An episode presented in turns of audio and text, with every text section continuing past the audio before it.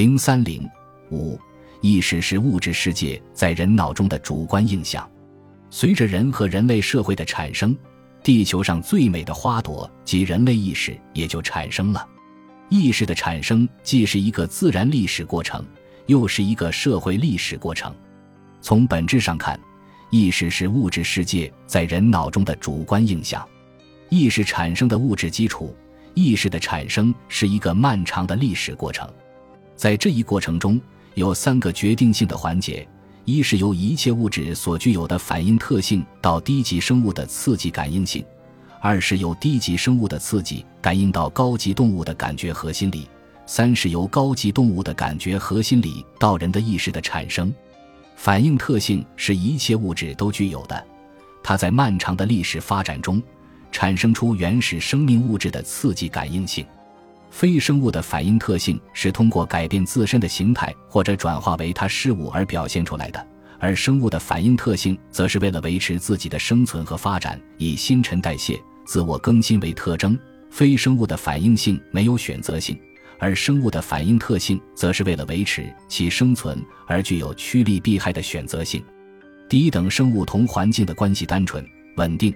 依靠刺激感应性就能够适应环境，但随着环境日益复杂多变，生物原有的刺激感应性就不足以适应环境了。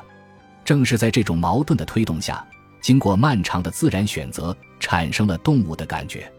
动物的感觉与生物的刺激感应性既有联系，又有区别。在刺激感应性中，信息、物、刺激必须同时出现；而在感觉中，信息和物可以是间接的联系。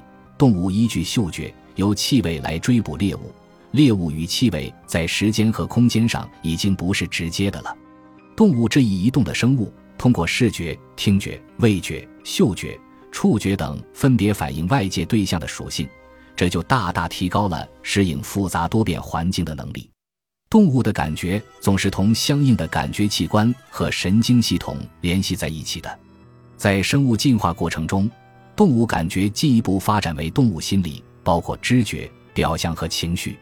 动物心理活动依赖于更高级的物质基础，它不仅需要各种不同的感觉器官和神经系统，而且需要有指挥神经系统的中心——大脑。大脑是动物心理活动的物质基础。从低级生物的刺激感应性到高级动物的感觉心理的发展。为人类意识的产生准备了自然前提，在这个意义上说，意识是自然界长期发展的产物。意识不仅仅是自然界发展的产物，更重要的是社会的产物。意识同人类社会一起产生，劳动创造了人和人类社会，同时创造了人的意识。首先，劳动为意识的产生提供了客观的需要和可能。劳动的根本特点在于制造和使用工具，改造外部世界。这种特殊的活动形式不仅要求人们认识事物的现象，而且要求把握事物的本质和规律。这是动物的感觉核心理所不能胜任的。要做到这一点，必须具有抽象思维能力，必须具有不同于动物感觉核心理的特殊的反应形式及人的意识、思想、观念。意识的生产最初是直接与人们的物质活动、与人们的物质交往、与现实生活的语言交织在一起的。它首先是人们劳动的直接产物，而后又成为物质生活过程的必然升华物。其次，作为意识外壳的语言也是在劳动过程中产生的。在劳动过程中，由于协同行动的需要，人们之间已经到了有些什么非说不可的地步了，于是产生了语言。语言是一种实践的，既为别人存在，因而也为我自身而存在的现实的意识。语言也和意识一样，只是由于需要，由于和他人交往的迫切需要才产生的。语言的产生，使人脑能够用词来概括各种感觉材料，进行抽象思维活动，使人类获得了交流思想的工具，从而推动了人类意识的产生。在劳动和语言的推动下，猿脑变成人脑。并日趋完善，容量越来越大，结构越来越复杂，从而为意识的产生提供了物质基础。意识有其物质基础，是物质的产物，但又不是物质本身。意识是特殊的物质——人脑的机能。作为人脑的机能，意识是人脑在第一信号系统和第二信号系统的基础上进行的精神活动。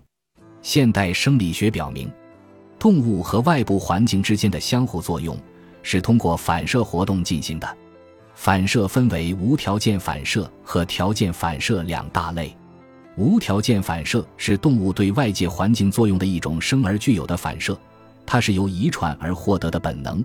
条件反射是在无条件反射的基础上，是在动物自身活动经验的基础上形成的。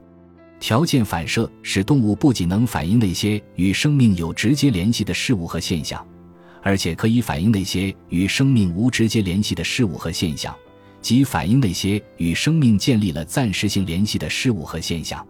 现代生理学把这种接受外部具体刺激而引起的条件反射叫做第一信号系统，它是动物唯一的信号系统。